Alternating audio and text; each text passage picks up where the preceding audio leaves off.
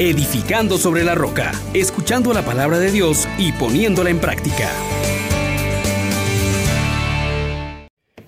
Paz y alegría en Jesús y María. Le saluda el diácono Carlos César, agradecido con Dios una vez más y procurando que su palabra nos dé gracia, pidámosle al Espíritu Santo que nos asista en esta reflexión.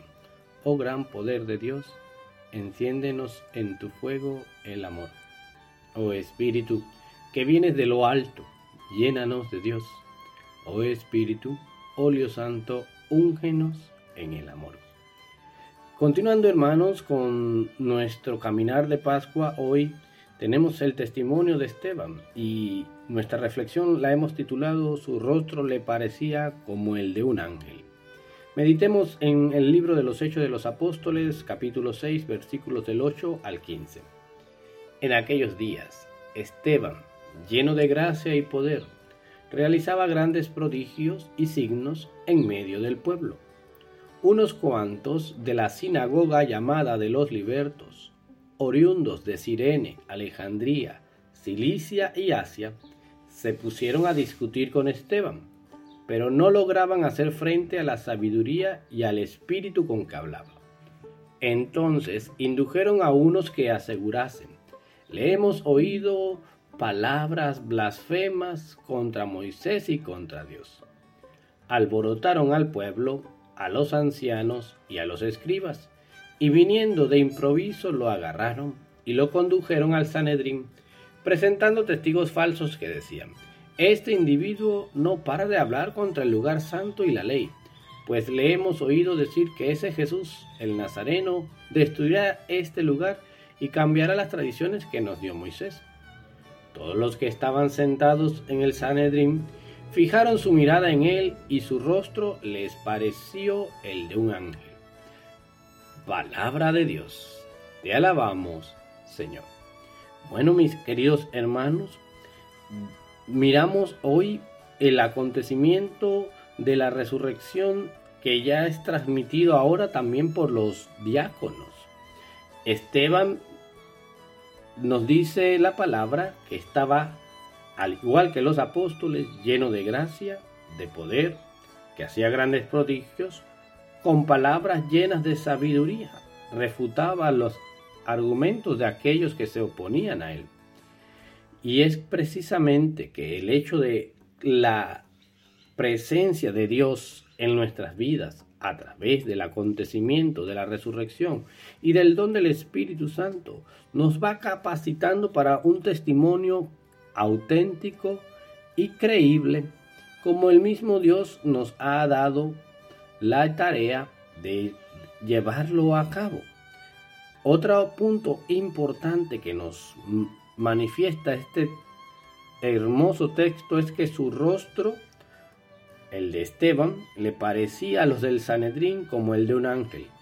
Y esto hace referencia también al rostro de Moisés que brillaba cuando había estado hablando con Dios.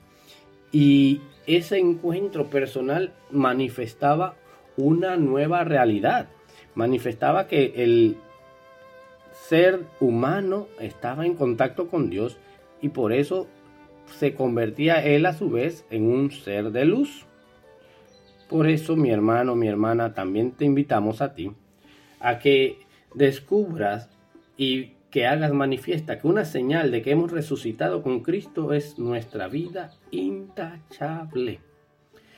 Nuestras vidas también deben ser representación clara de Cristo Jesús resucitado. Y el que nos vea debe ver como veía en Esteban el rostro de un ángel, alguien radiante.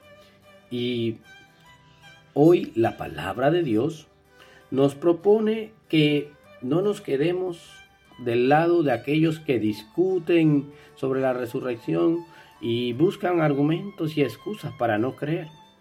Ante este acontecimiento debemos ser entusiastas en su transmisión.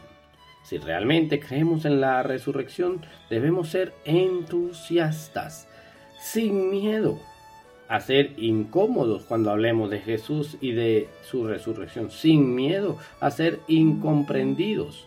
Hermanos, no nos vamos a enfrentar a un mundo que está dispuesto a escucharlo, pero hay que hacer el estar compartiendo el Evangelio. Y también es importante que, como Esteban, con todo entusiasmo, nos interese la salvación del prójimo, aunque esto signifique arriesgar nuestras propias vidas. Y una tercera tarea, un tercer objetivo de hoy es que estemos dispuestos a enfrentarnos a ese mundo hostil con el Evangelio, con la convicción de Cristo. Pero para que eso se haga realidad, yo tengo que hacer también algo en mí, que es renacer con Cristo por el Espíritu. Debo fortalecerme en mi vida interior con el pan bajado del cielo. Debo esforzarme por cumplir la voluntad del Padre y ser constante en la meditación de los preceptos de Dios, de su palabra, y que se haga mi delicia. Y así daré un testimonio creíble, auténtico y veraz de Cristo resucitado. Que Dios les bendiga a todos en nombre del Padre, del Hijo y del Espíritu Santo. Amén. Feliz día. Les exhortamos, hermanos, por la misericordia de Dios, que pongan por obra la palabra y no se contenten solo con oírla.